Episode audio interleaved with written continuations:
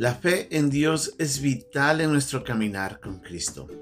Cada uno de nosotros tenemos que recordar que nuestra confianza, nuestra esperanza, nuestra confianza en la palabra de Dios, en sus promesas, en lo que Él puede hacer en favor de nosotros, en su soberanía, en su justicia, en su sabiduría, en su poder, en su bondad, en todos estos factores ayuda en la manera como nosotros caminamos y cómo le seguimos a Él cada día. Dios premia esa fe. Como nos dice en Hebreos en el capítulo 11, en el versículo 6, eh, Él recompensa a quienes confían y le buscan a Él. Y nosotros debemos entender que este principio es vital para nuestro caminar y es constante en la Biblia. La Biblia muestra claramente que aquellos que tenían fe en Dios reclamaron promesas. En el pasaje de día vamos a ver la fe de un hombre que cuando se encontró ante una dificultad y miró lo que Dios podía hacer, puso su esperanza en Dios y eso le premió. Es nuestra lección de día aquí, en un momento con Dios.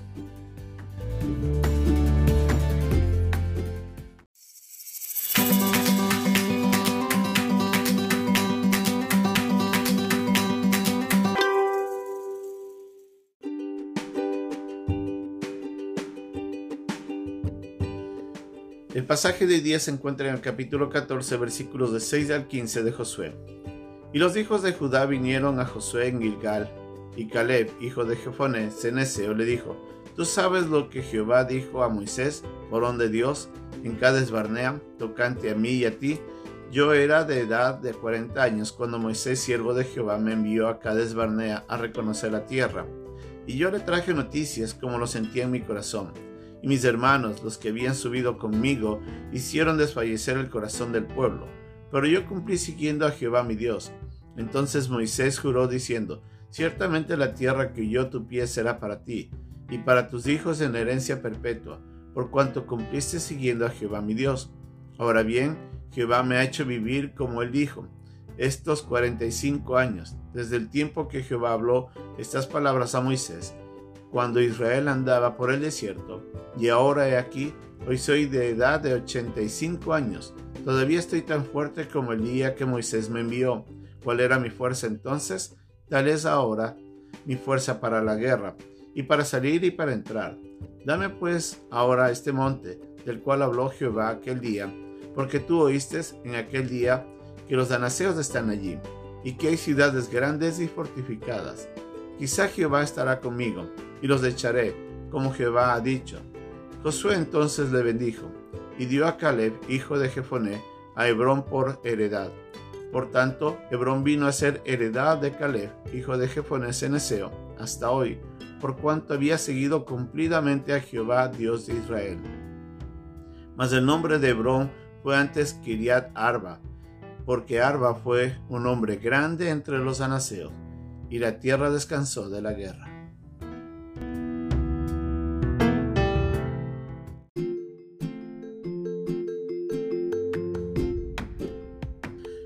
Comenzando desde el capítulo 13 hasta el capítulo 19 del libro de Josué, nos encontramos con un gran momento en el que Josué se encarga de estar repartiendo la tierra que Dios había dado al pueblo de Israel.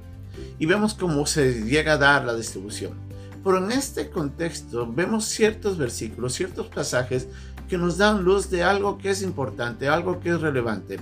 Y una de estas historias es lo que nos encontramos en este momento en el capítulo 14 de de Josué, donde hallamos a un hombre, Caleb, el compañero de armas de Josué, quien venía ante el líder y le pide de que le dé la ciudad de Hebrón. Como el mismo Caleb enseña, él dice de que él había llegado hasta ese día porque Dios le había cumplido lo que le había ofrecido cuando ellos, Josué, Caleb y los otros diez espías salieron a recorrer la tierra prometida 40 años atrás, cuando Moisés había enviado por primera vez a hacer un reconocimiento. Y cuando ellos volvieron, diez de los espías pensaron de que Dios no iba a poder ayudarles a vencer lo que estaba por delante, de que Dios no iba a ser capaz de darles la tierra que Él estaba prometiéndoles. Y miraron de que los que estaban al frente iban a consumirlos. Este mensaje lamentablemente llegó al corazón del pueblo Y por más de que Josué y Caleb trataron de cambiar esto y revertirlo para que el pueblo confíe en Dios, el pueblo se dejó llevar por el consejo de estos diez hombres faltos de fe. Y Dios tuvo que castigar al pueblo, llevándoles por 40 años en el desierto. Ese fue el castigo por la falta de fe. Pero Josué y Caleb, estos dos hombres, habían confiado en Dios. Y es por esa confianza que Dios les permite solamente a ellos de esa generación ingresar en la tierra prometida. Y habían conquistado todo. Ya habían hecho, ah, habían traído paz en todas las áreas. Y en ese momento que comienzan a compartirse, a repartirse las, las, las tierras, Caleb viene y le dice, yo quiero que me des Hebrón. Yo quiero que me des eso como reconocimiento de mi esfuerzo y yo me voy a encargar de tomar esa ciudad y hacerla mía. Permíteme. Yo sé que ya estoy una persona de edad. Yo sé de que Dios ah, puede ayudarme a vencer. Y él decía, yo he seguido a Dios de todo corazón todos estos años. En lo que vemos en este pasaje es que, eh, que Caleb tenía una fe que, que, se reflejaba en todo su comportamiento. Él confiaba en Dios plenamente. Él sabía de que Dios iba a hacer lo que tenía que hacer y por eso es que él por fe le siguió a Dios en todo momento. Una de las cosas características de la fe de, de Caleb es que Caleb confiaba en las promesas de Dios. Y pensando en eso, Caleb, cuando ya era de 85 años, le dice a Josué, permíteme ir y tomar esa ciudad, yo me encargaré de hacerla mía. Yo ya estoy viejo y los que están ahí al frente son grandes y es una ciudad grande, pero Dios me dará la capacidad para hacerlo.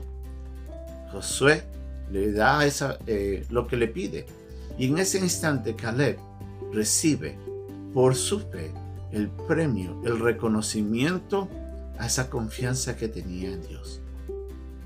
Para nosotros, la fe es fundamental y es algo que no podemos rechazar.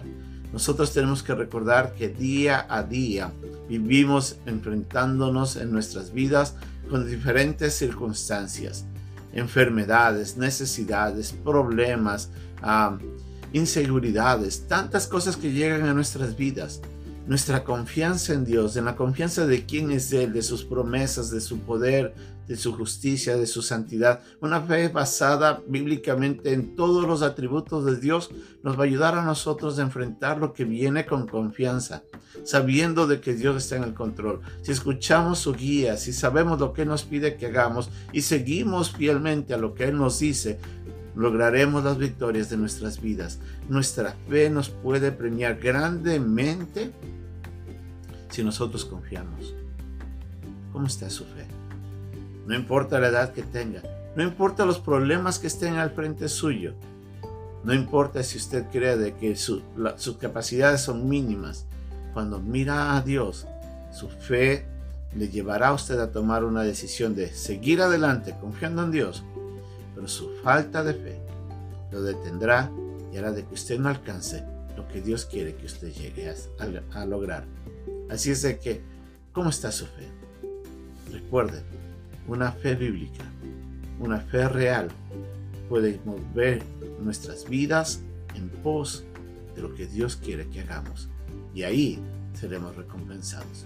Que Dios nos ayude a crecer en esta área tan importante, nuestra fe, nuestra confianza en Él. Hasta pronto.